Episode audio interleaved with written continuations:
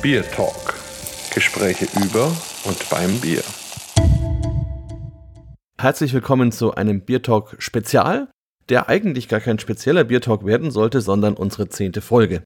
Aber am Ende hat sich ergeben, dass aus aktuellem Anlass dieser Bier Talk sofort veröffentlicht werden muss. Deswegen haben wir keine Kosten und Mühen gescheut und diesen Bier Talk sofort umgesetzt. Leider hat uns ein bisschen die Audioqualität im Stich gelassen. Das lag am Internet des Tages. Aber wir hoffen, ihr habt trotzdem Spaß damit und wünschen euch jetzt viel Spaß mit unserem Bier Talk Nummer 10, der dann doch nicht der Bier Talk Nummer 10 werden sollte. Herzlich willkommen zu unserem zehnten Bier Talk. Wir freuen uns ganz besonders, einen Rohstoffexperten in unserer Runde zu haben. Das ist der Florian Perschel. Wie immer sind wir natürlich auch wieder dabei. Das ist zum einen bin ich das, also der Holger, und zum anderen ist es der Markus. Florian, dann erzähl doch mal ein bisschen was zu dir. Stell dich mal vor. Also wer bist du denn eigentlich? Ja, also nochmal Servus zusammen. Mein Name ist Florian Perschen. Herzlichen Dank auch für die Einladung jetzt zum Jubiläumspodcast. Das ist ja eine Ehre, damit dabei zu sein. Ich freue mich, dass ich das hier so ein bisschen mit unterstützen kann. Ich finde es ein ganz tolles Format. Ich habe mir da auch schon ein paar Dinge angesehen und nicht angesehen, angehört, muss man ja sagen. Eine sehr coole Sache. Ich arbeite seit 2014 bei Bart Haas in Nürnberg als Sales Manager. Bin für die in den Ländern Deutschland, Österreich und Schweiz unterwegs. Wie gesagt, im Verkauf, arbeite da mit großen und kleinen Brauereien zusammen Bad Haas als Hopfendienstleister. Wir sitzen in Nürnberg. Ja, Hopfendienstleister deshalb, weil wir nicht nur einfach den Sack Hopfen vor die Tür stellen und dann wieder gehen. Wir bieten mehr an als das und entwickeln mit unseren Kunden zusammen Rezepturen, haben eigene Hopfenfarmen in Australien und USA, auf denen wir sehr interessante exotische Hopfensorten anbauen. Ich weiß nicht, ob es stimmt, aber ich erzähle das immer so. Bad Haas ist der größte Hopfenhändler der Welt, sag ich immer. Stimmt es? Ja, also ich habe jetzt noch keine anderen Stimmen vernommen, die das Gegenteil behaupten würden. Ja, also. Und dann ist es ja auch so, das macht ihr ja schon ewig lang, ne? Und dann gibt's ja das Deutsche Hopfenmuseum in Wolnzach. Da kann man ja so ein bisschen auch die Historie äh, auch ja. zum Hopfenhandel anschauen. Und da gab's ja, gerade im Fränkischen, gab's ja einen richtigen, also schon immer einen Hotspot der Hopfenhändler schon ewig lang. Ne? Also Bad Haas ist auch schon über 200 Jahre alt, so viel ich weiß. Ja, genau. Also wir haben erst kürzlich unser 225-jähriges Jubiläum gefeiert. Die Stadt Nürnberg war seit jeher oder in der Vergangenheit Hopfenhandelshauptstadt. Ja, einfach viele Handelsrouten haben durch Nürnberg geführt. Von daher haben sich dort auch viele Hopfenhandelshäuser niedergelassen. Das hat sich in der Vergangenheit dann aber ein bisschen verschoben und mittlerweile sind eigentlich viele von den Hopfenhandelshäusern in Deutschland eher in Mainburg ansässig, sowie auch unser Einkäuferbüro. Aber die Familie Barth, die eben aus der Stadt Nürnberg kommt und dort ansässig war, hat aus der Tradition raus nach wie vor zu diesem Standort gestanden und deswegen befindet sich unsere Zentrale nach wie vor noch in Nürnberg-Mögeldorf. Im Grunde äh, hat es ja auch was damit zu tun, dass der Hopfenanbau ja früher tatsächlich eher im Franken, also im nördlichen Bayern beheimatet war und dann ja eigentlich so richtig erst nach dem Ersten Weltkrieg Richtung Hallertau gewandert ist und wahrscheinlich auch deswegen nach und nach sich das Zentrum nach Mainburg mehr verlegt hat. Aber genau. nichtsdestotrotz Nürnberg natürlich seinen Status als Handelsstadt und als Zentrum nie verloren hat. Also wir haben jetzt so frühen Abend, es war ein sehr schöner Tag und so und dann hat man ja Durst. Ne? Also ich meine, wir können natürlich weiter über Bad Haas sprechen, keine Frage, das machen wir auch, aber wir haben ja alle Biere dabei, hoffe ich. Also ich auf jeden Fall. Florian, ich würde dir als Gast vielleicht den Vortritt lassen, dass du mal was aufmachst. Und dann sprechen wir weiter über den Hopfen. Ja, okay, dann setze ich hier mal an. Ich mach mal auf. Ich schenke es mal ein. Das ist eine braune 0,5 Liter Flasche. Okay, ist bestimmt so. Hopfen drin. Das ist äh, ein sehr schönes hopfiges Bier mit einer schönen goldgelben Farbe, würde ich sagen. Und im Bierstil kennt man eigentlich eher traditionell, ja, in Bayern und Deutschland, eher in Bayern noch beheimatet als im Rest von Deutschland. Das ist ein helles. Okay, dann ist natürlich aber die Frage, was hast du dir für besonderes Helles ausgesucht? Das Tillmanns. Tillmanns Biere ist dann wiederum ein Münchner Brauer, ganz junger Mann, der genau. das Helle ja richtig neu interpretiert hat, ja, und hat da mit dem Hopfen gespielt, kann man schon sagen, ja. Genau, muss man auch so sagen. Also er hat einige Bierstile im Portfolio, die er wirklich modern interpretiert und denen einen eigenen Twist gibt. Das finde ich total spannend. Und weil ich eben selber aus München auch komme und der Tillmann ein guter Spätzle von mir ist, da habe ich gesagt, jetzt ein bisschen Cross-Promotion ist ja nie genau. verkehrt. Ja.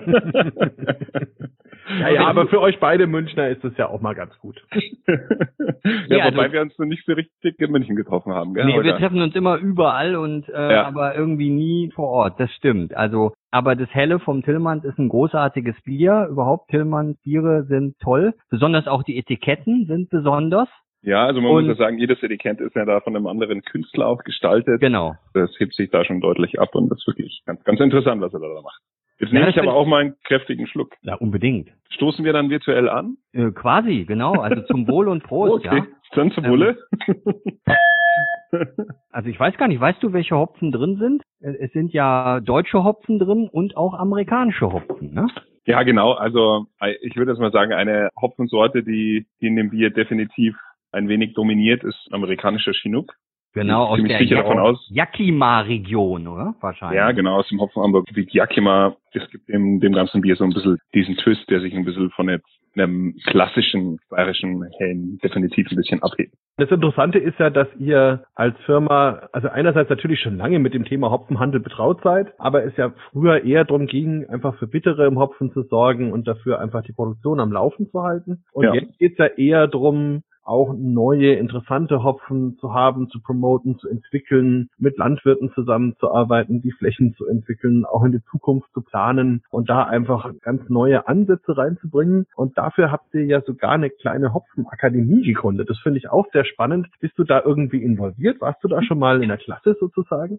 Hey, das finde ich jetzt schön, dass du das ansprichst. Wir haben unseren, wir nennen ihn Bad Haas Campus. Ja, dort finden die Hops Academies statt in unseren Lehrräumen dort. Ja, es gibt die kleine Brauerei, die wir haben, eine kleine Küche, wo man ein bisschen Food Pairings machen kann. Wir haben auch eine kleine Bar dort, wo wir dann die Biere von der Brauerei ausschenken. Bei der Hops Academy an sich bin ich jetzt so als in, in der Lehre nicht involviert. Wir haben da eine eigene Abteilung, unser, unser Team Brewing Solutions, die sich damit befassen und weltweit auch diese Kurse anbieten, aber hauptsächlich aktuell an unserem Standort in Nürnberg wenn mal meine Expertise dort gefragt ist, wenn es um, um Dinge des Verkaufs geht und so weiter, dann springe ich da ein, wenn man mich da braucht. Kann ich da praktisch vom Hopfen-Anfänger, Schnüffler bis zum Hopfen-Gott aufsteigen oder wie kann ich mir das vorstellen? Genau, also wir haben da verschiedene Level bis zum schwarzen Gürtel beim Karate und da fängt man dann bei einem Connoisseur an und arbeitet sich dann nach oben durch die jeweiligen Levels und das zieht natürlich stark auf das Hopfenaroma ab, weil wir festgestellt haben, dass Aroma im Allgemeinen, jeder nimmt es anders wahr, jeder beschreibt es anders dann haben wir festgestellt, es ist total wichtig, dass man Brauer, aber auch Endverbraucher da schult, dass wenn jemand in sein Glas reinriecht und dann einfach weiß, was er da gerade riecht, dass das Zitrus ist oder was ist überhaupt Zitrus? Ja, es gibt Orange, es gibt Limette, es gibt Zitrone, es gibt Bergamott und das riecht alles anders. Und da zielt es auch ein bisschen drauf ab, um da ein bisschen das Know-how zu vermitteln. Ich habe mir das jetzt gerade mal hier im Internet angeguckt und Level 3, der Sneefer, den, der, also, Solange es nicht der Sniffer ist, ist ja alles gut. Also der, der, der, der Markus will Gott werden, aber ich, ich, ich, ich mir reicht Sniffer zu sein. Ja, das sind natürlich sehr ansprechende Namen, wo man dann schon sagt, okay, ich bin der Sniffer oder geht ja hoch bis zum Level der Master. Das Ganze fängt natürlich an, alles mit dem Connoisseur. Holger hat auf jeden Fall den grünen Gürtel schon, glaube ich, oder? Und wahrscheinlich hast du dir auch dafür was zu trinken ausgesucht. Unbedingt. Pass auf. Also das war jetzt auf der einen Seite total einfach und auf der anderen Seite total schwer. Weil ich habe mir dann gedacht, also klar, du musst ja ein hopfenbetontes Bier nehmen. Ne? Dann habe ich mir gedacht, nee, das ist doch langweilig. Du musst irgendwas nehmen, wo eigentlich gar kein Hopfen drin ist. Dann hatte ich schon ein Waldbier in der Hand. Da ist zwar Hopfen drin, aber spielt sozusagen nicht die vordergründige Rolle Rolle. Dann habe ich gedacht, nee, kannst jetzt aber auch nicht machen. Das muss schon ein richtig tolles hopfengestopftes Bier sein. Dann habe ich mir eins ausgesucht und dann habe ich aber gedacht, es ist ja immer gut, dann auch zwei Biere mitzubringen. Ja, du kennst mich ja. Und dann habe ich gedacht, äh, ich nehme jetzt extra mal so ein Bier aus der sehr niedrigen Preiskategorie, was ich aber durchaus gar nicht so schlecht finde. Aber ausgesucht habe ich mir das, weil jetzt hier draufsteht, da ist gar kein Hopfen drin, sondern nur Hopfenextrakt. Aha. Ja, also und und da wollte ich auch noch mal mit dir drüber sprechen. Mhm. Also, also da gibt's ja dann wildeste Beschimpfungen. Ne? Also da gibt's ja sogar Brauer, die sagen, also wenn man mit Hopfenextrakt arbeitet, also das ist ja das ist ja eklig. In der Zeit vielleicht mache ich es kurz auf, weil ja wie immer ja Durst. Ne? Ihr merkt also Hose. Genau, also ah. und, ähm, also hier stehen 0,5 Liter vor mir unter ein Euro, ne? Also wow. Ich bin gespannt, ob ihr drauf kommt. Aber ist schon eine namhafte Brauerei oder steht da nur Bier drauf? ich, deutsch oder amerikanisch? Nein, total deutsch, absolut deutsch. Total deutsch. Total deutsch. Kommt das also eher aus dem Westen Deutschlands? Ziemlich weit im Westen oder? Ne, ziemlich weit im Westen vielleicht nicht, aber im Westen. Auf jeden Fall. Also in NRW auf jeden Fall. In NRW auf jeden ja? Fall. Und da könnte man jetzt auch noch sagen, also die Westfalen äh, dürfen es mir nachsehen. Mein Vater hat früher mal gesagt, Holger, Westfalen ist da, wo man zum Lachen in den Keller geht. Oder die sind so schwarz, die werfen im Kohlenkeller Schatten. Also von wegen oh der politischen Einstellung. Also genau da sind wir. Also das heißt, man ist jetzt so in Ostwestfalen. Das vielleicht noch als Tipp. Hm. Feldteam? Okay. Nee.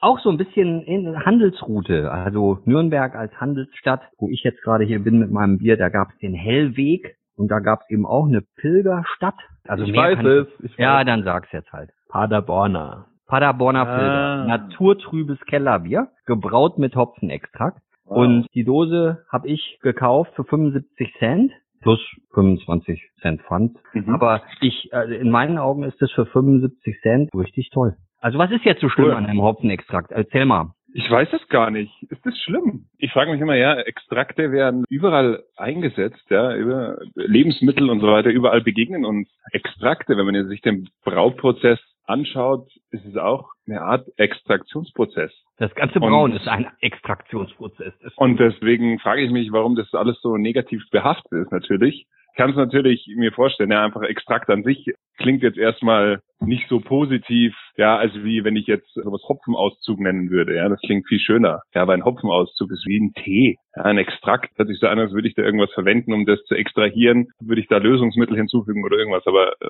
heißt der extra CO2-Hopfenextrakt. Ich nehme im Endeffekt Rohhopfen, die Dolden, mache daraus Pellets und dann nehme ich einfach nur noch Kohlendioxid, was in der Umgebungsluft vorkommt. Und damit extrahiere ich dann im Endeffekt auf rein physikalischer Basis die Hopfenpellets und löse mir die Alphasäure und die Betasäure und die ganzen Hopfenöle raus. Also es ist eigentlich ein super schonender Prozess und kommt ein total hochwertiges Produkt raus. Ist leider ein bisschen negativ behaftet. Im Grunde habe ich einfach einen Druck, oder? Der das dann letzten Endes rauslöst. Ich habe flüssiges CO2, überkritisches Kohlendioxid. Unter hohem Druck wird es verflüssigt. Dann gibt es eine sogenannte Entspannungsphase, einfach um wieder in den Gaszustand zu kommen. Dabei wird der Druck wieder weggenommen und das ganze CO2 geht wieder in die Gasphase über und geht wieder aus dem Extrakt dann raus.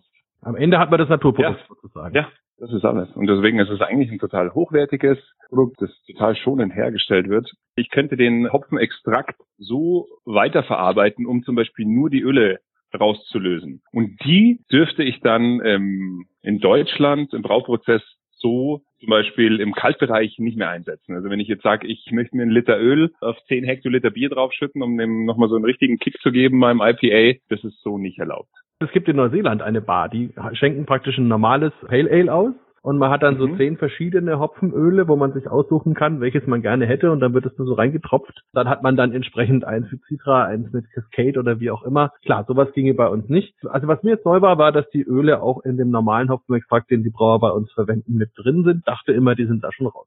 Sind mit dabei. Also ich könnte theoretisch auch mit dem CO2-Extrakt Hopfen stopfen.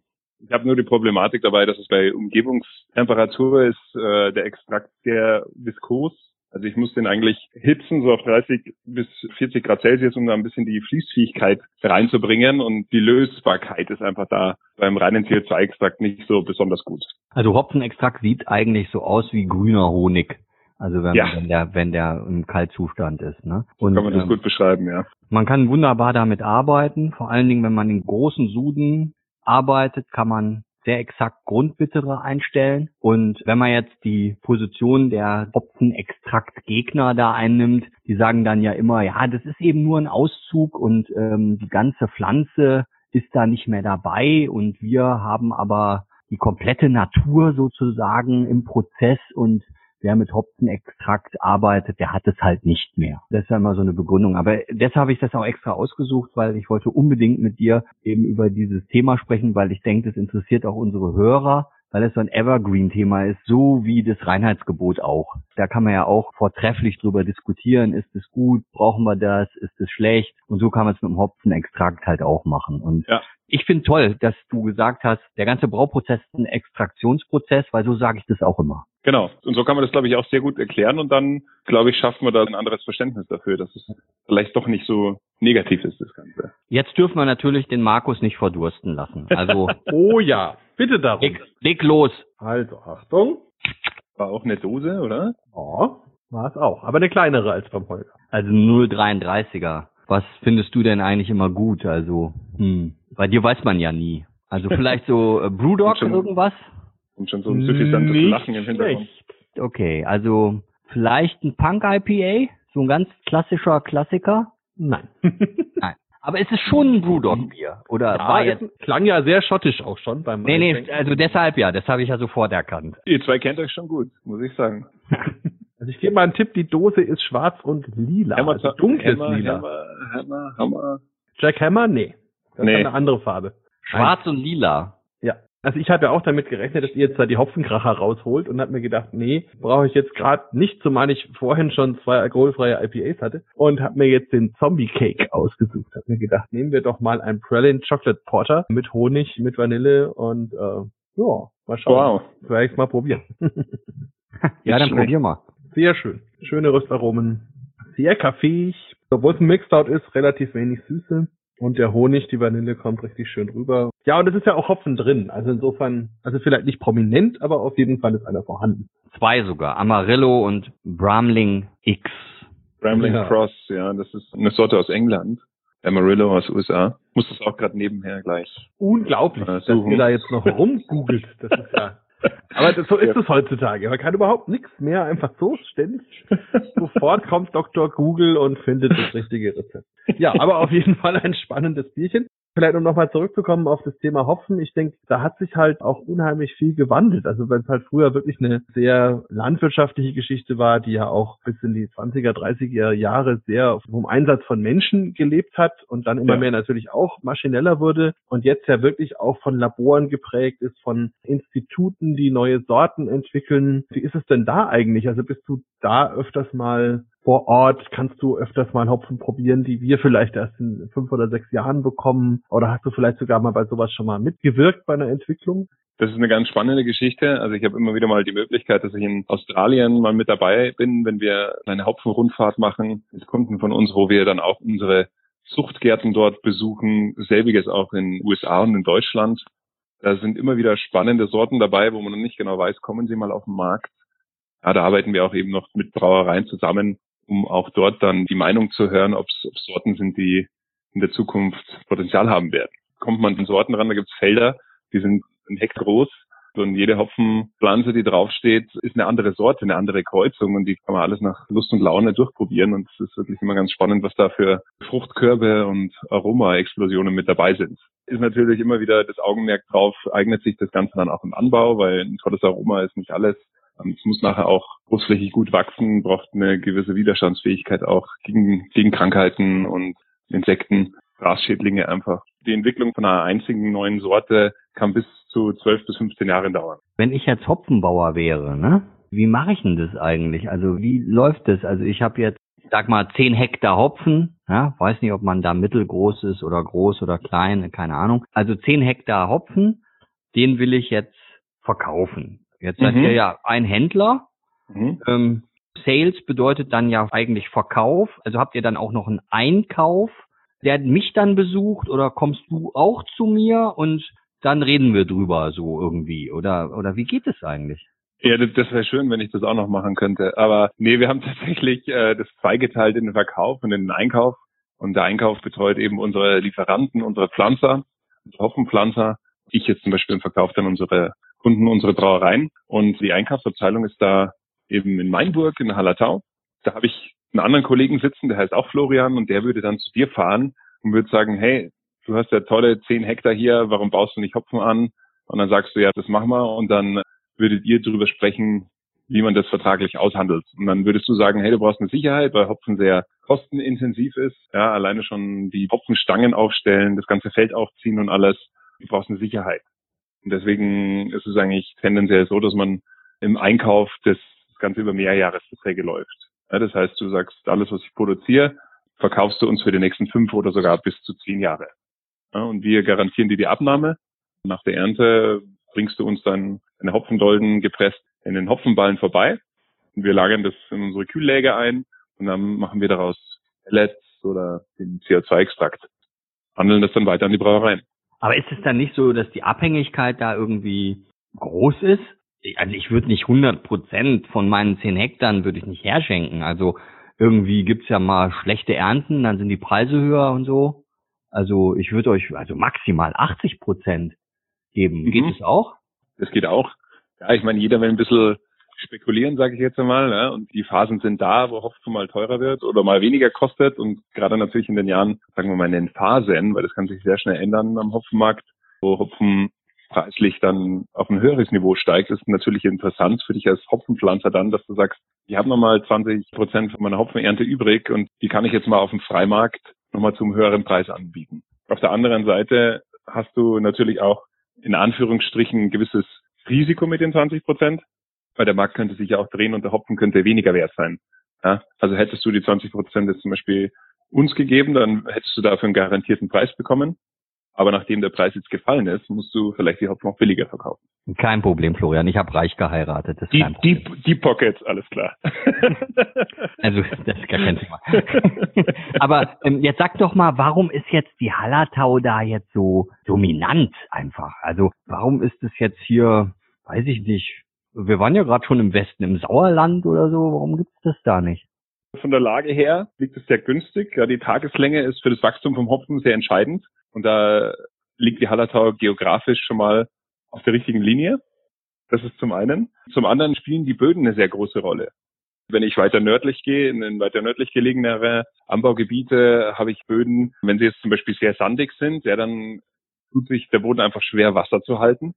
Und in Phasen, wie wir es jetzt erleben, in Zeiten des Klimawandels einfach, muss man sagen. Wir erleben es jetzt gerade schon wieder, es ist sehr trocken, es regnet kaum, viel zu trocken eigentlich für diese Jahreszeit. Die Böden sind sehr hart da ist es wichtig, dass Böden das Wasser speichern können. Und wenn sie das nicht können, ist es schlecht, weil Hopfen braucht sehr viel Wasser.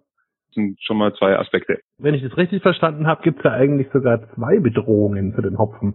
Also einerseits jetzt gerade das, das Thema natürlich mit der Trockenheit, was in Amerika noch besser gelöst wird, weil die sehr viel bewässern. Bei uns ist das noch in den Kinderschuhen. Andere Sache ist ja auch die, dass dadurch, dass es insgesamt ja wärmer wird, der Hopfenanbau immer weiter nach Norden wandert, aber eben Hopfen nicht nur von den akuten klimatischen Bedingungen abhängt, sondern eben auch vom Tageslicht, vom Sonnenlicht. Nachdem das sich ja nicht ändert, es ja praktisch eine natürliche Grenze gibt nach Norden, wo der Hopfen irgendwann eben nicht mehr funktioniert und man jetzt einfach genau das Problem hat, dass man nicht genau weiß, wann das erreicht ist, dass ich praktisch nicht mehr weiter nach Norden kann, aber ja. eben auch nicht mehr nach Süden kann und da eine große Fragezeichen praktisch noch steht. Ja, also wie du gesagt hast, der optimale Breitengrad wäre zwischen 35. und 55. Breitengrad auf der Nord- wie auch auf der Südhalbkugel. Und danach ist einfach Schluss, da macht es keinen Sinn mehr. Jetzt kann man sagen, okay, man weicht Richtung Osten oder Westen aus. Und tatsächlich gibt es da schon, ich würde jetzt nicht sagen Bestrebungen, aber man schaut sich natürlich an, wo könnte man Hopfen noch anbauen. Kommst du wieder auf die Böden drauf an und auch auf das Klima, ob das vielleicht irgendwo noch ein bisschen vorteilhafter sein könnte. Ja, wir brauchen sehr milde Temperaturen im Frühjahr. Und der Boden sollte sich eigentlich eher schnell als langsam erwärmen. Momentan sind wir froh, dass die Nächte noch sehr kühl sind, weil das einfach das Wachstum vom Hopfen abbremst. Und ihr habt es ja wahrscheinlich mitbekommen, ein bisschen dieser Mangel an Saisonarbeitskräften. Und deswegen sind wir jetzt gar nicht so traurig drüber gewesen, dass die Nächte gerade noch ein bisschen kälter sind. Ihr fiebert auch mit den Produzenten und seid echte Partner und begleitet die und und ich denke mal, eine Möglichkeit wäre ja künstliche Bewässerung. Ne? Nicht jedes Feld eignet sich aber dafür und so. Und das sind ja auch wieder Investitionen, die für den Landwirt nicht ohne sind. Mhm. Ihr, ihr, ihr helft da auch ist ja eure Handelsware. Also wenn das wegfällt, dann entzieht sich ja eure Geschäftsgrundlage von ja. selbst eigentlich. Ja? ja. Ja, wie du sagst, also das sind immer echte Partner. Ich habe Kollegen, die haben selbst eigene Hopfenhöfe zu Hause, einen eigenen Hopfenanbau rund um ihre Farmen. Die geben ihre Erfahrungen, ihr Wissen aus erster Hand direkt weiter. Das überträgt sich auf uns, ob der einen guten Ertrag hat. Damit können wir weiterarbeiten. Also ganz viel Familienbetriebe einfach, ne? Sehr viele Familienbetriebe. Also und die die Größen der Farmen sind jetzt gar nicht äh, zu vergleichen mit denen in den USA. Also die durchschnittliche Größe eines Betriebs in Hallertau zum Beispiel, das liegt bei ungefähr 15 oder 16 Hektar. Das ist sehr klein, ja. In den USA kannst du es mal 10 nehmen. Und das sind oftmals Familienbetriebe. die tun sich vielleicht jetzt bei einer Größe von 15 oder 5 oder 10 Hektar leichter, jetzt so diese ganzen Frühjahrsarbeiten Familienkreis durchzuführen, aber sobald der Betrieb größer wird, ist er eben auf diese ganzen Saisonarbeitskräfte angewiesen. Und die Perschels, haben die schon immer was mit Hopfen zu tun gehabt oder bist du der Erste in der Familie? nee, die Perschels hatten davor noch nichts mit Hopfen zu tun in der Familie. Da bin ich tatsächlich echt der Erste. Ich habe einen Großonkel, der leider schon verstorben ist, der hatte mal eine Wirtschaft in München am Nockerberg. Wenn ich jetzt nicht zum Hopfen gegangen wäre und die Wirtschaft gäbe es noch, wäre ich vielleicht heute Wirt. Ja, Bier trinken tun die Perschels auf jeden Fall gern, gell? Ja, das, das schmeckt ihnen. Wie man so also, sagt, wer nichts wird, der wird Wirt. Aber das, das ist ein ziemlich böser Satz eigentlich, aber ja. Ein super Stichwort. Also ich hatte ja angekündigt, ich habe auch ein zweites Bier dabei. Mhm. Und also ich meine, nach Zombie Cake, was soll da noch kommen? Oder? Wow. Also du hast ja kein zweites Bier dabei. Ich bin glücklich mit meinem Zombie Cake mir. Ja, das, das, das glaube ich. Also da, da geht ja nichts mehr. Und, und Flo, wie ist es mit dir? Also gibt's da noch was? Ja, also ich habe mir sicherheitshalber da noch was hergestellt. Also. Ich habe noch eine sogenannte Collaboration, die wir zur Braubeviale letztes Jahr rausgebracht haben, zusammen mit Frau Gruber. Und da haben wir da so ein einzigartiges, sensationelles Rezept entwickelt, das wir dann auf der Messe ausgeschenkt haben. Und da habe ich mir noch so eine, eine Dose aus dem Kühlschrank genommen. Die letzte. Schon wieder eine Dose. Schon also, wieder eine ja, ist auch spannend. Also weil ja die Dose so ja verfemt war eigentlich über viele Jahre. Also ich freue mich sehr, dass sie jetzt wieder eine Renaissance feiert. Natürlich ist die Dose des Jahres 2020 auch nicht mehr die Dose des Jahres 2000, aber trotzdem ist es doch was, was bei den Leuten eigentlich so ein bisschen außerhalb des, des Gesichtsfelds war, aber jetzt eben durch die besseren Versandmöglichkeiten, durch die bessere Qualität an und für sich ist es doch wieder mehr ins Bewusstsein der Leute gerückt. Ist es denn auch für den Hopfen im Bier gut, wenn der in der Dose steckt? Ja, weil es einfach eine komplett lichtdichte Verpackung ist. Und das ist mal das Erste für mich, wo ich sage, hat definitiv eine Auswirkung, weil jeder hat es vielleicht, nee, jeder vielleicht nicht, aber vielleicht habt ihr das schon mal gemacht, um das Verwandten oder Freunden zu zeigen, eine Bierflasche auf dem Balkon gestellt, die andere in den Kühlschrank und dann mal die auf dem Balkon für zwei Wochen in der Sonne stehen gelassen. Da tut sich was wenn man das dann nebeneinander verkostet. Das würde es natürlich bei der Dose auch, wenn die eben ganz Zeit im Warmen stehen würde. Ja, das würde ja sicher auch nicht zuträglich sein, aber UV-Strahlen und Tropfen, das verträgt sich einfach nicht besonders gut. Ja, ich mache das regelmäßig für unsere Bierjudge-Kurse. Und hm. das Lustige ist, bei meiner letzten Geburtstagsfeier, als noch Menschen kommen durften, hatte ich da auch in unserem Wintergarten, die eben am Fenster stehen, damit sie schön viel Licht bekommen und habe einfach nicht rechtzeitig geschalten und zwei Freunde von mir sind dahin und oh Bier und super und Flasche auf. und einerseits war es natürlich schlimm und andererseits war meine Beispielproben für Lichtgeschmack natürlich vernichtet und da musste ich wieder damit anfangen. Es war gar nicht so einfach. Das machen wir auch regelmäßig. Ja, ich finde das immer sehr eindrucksvoll. Also ich, ich habe Bekannte und Freunde, die ich, ich sage immer dazu Bierquälerei. Das sage ich ihnen auch jedes Mal, wenn ich die Kästen auf dem Balkon sehe. Die betreiben regelrecht Bierquälerei und lassen das Bier auf dem Balkon stehen den bringe ich immer wieder mal so eine präparierte Flasche mit. Das zeigt immer ganz schön deutlich den Unterschied. Und hoffentlich bringt es auch was. Sehr gut. Also ich höre euch verdammt gerne zu, aber ich mache jetzt auch mein zweites auf. Okay. Wir sind ja, wir sind ja eh quasi am Ende schon. Richtig, machen wir ein schönes Bierfinale sozusagen. Ja, also so ein Bierfinale. Ich, ich schütze wieder ein, Markus. Hast du dich konzentriert? Also ich muss sagen, es klang jetzt endlich mal eher wieder nach Flasche. Ähm, nach einer 0,33er Flasche, Longneck. Sehr gut wahrscheinlich trotzdem auch wieder ein helles Bier. Hm, hm, ja. Hm. Ja, ja. Heller als das Kellerbier von eben, oder? Auf jeden Fall. Ja. Vielleicht ein Märzen. Nein. Nein. Mal schauen, ob der Florian einen Tipp hat. Puh, schwierig. Hm. Hm. Trainingslager. Nee, also ich sag mal Citrella. Aber ich würde sagen, da war ich jetzt nicht so weit weg. Genau. Das Citrella Viet von Meisel sozusagen. Ganz genau, ja. Weizen IPA. Sehr schön. Lecker. Wo hast du das bekommen? Oh, ich krieg ja immer Bier auch geschenkt und so. Ah. Ich weiß eigentlich gar nicht genau. Ich dachte jetzt gerade, vielleicht hast du in München einen speziellen Laden. Ähm, ich habe natürlich in München meinen des Vertrauens, Laden. Das, das ist ja Bierwana und der hat auch Citrella, aber dieses Citrella habe ich, glaube ich, wirklich von Michael König geschenkt bekommen. Ah, schön. Ja, ich glaube, als wir zusammen in Bayreuth waren, oder? Da gab's doch ein ja, Fläschchen danach. Ja, genau, genau. Schön, da bist du ja besser als ich. Bei mir ist schon alles weg. naja, aber ich meine 0,33, also mein Pilgerdose ist auch schon längst leer. Also ähm, das ist ja jetzt schon das zweite. Ne? ich ich habe mal noch eine kurze Frage an euch zwei. Habt ihr euch beide schon für das Hopfen anleiten in der Hallertau angemeldet? In zehn Tagen geht's los? Nein. Nein. Okay. Es gibt nämlich auf unserer Website auf badhaas.com slash Hopfencrew kann man sich anmelden und dann kontaktiert euch ein Kollege aus unserer Einkaufsabteilung und vermittelt euch an einen Hopfenpflanzer weiter, der noch Hilfe bräuchte bei diesen Arbeiten, die dann anfallen in zehn Tagen. Hopfen ausputzen, also das Hopfen anleiten, das Hopfen andrehen, wenn man eben die drei stärksten Triebe an den Draht bringt, damit der Hopfen seinen Weg nach oben findet.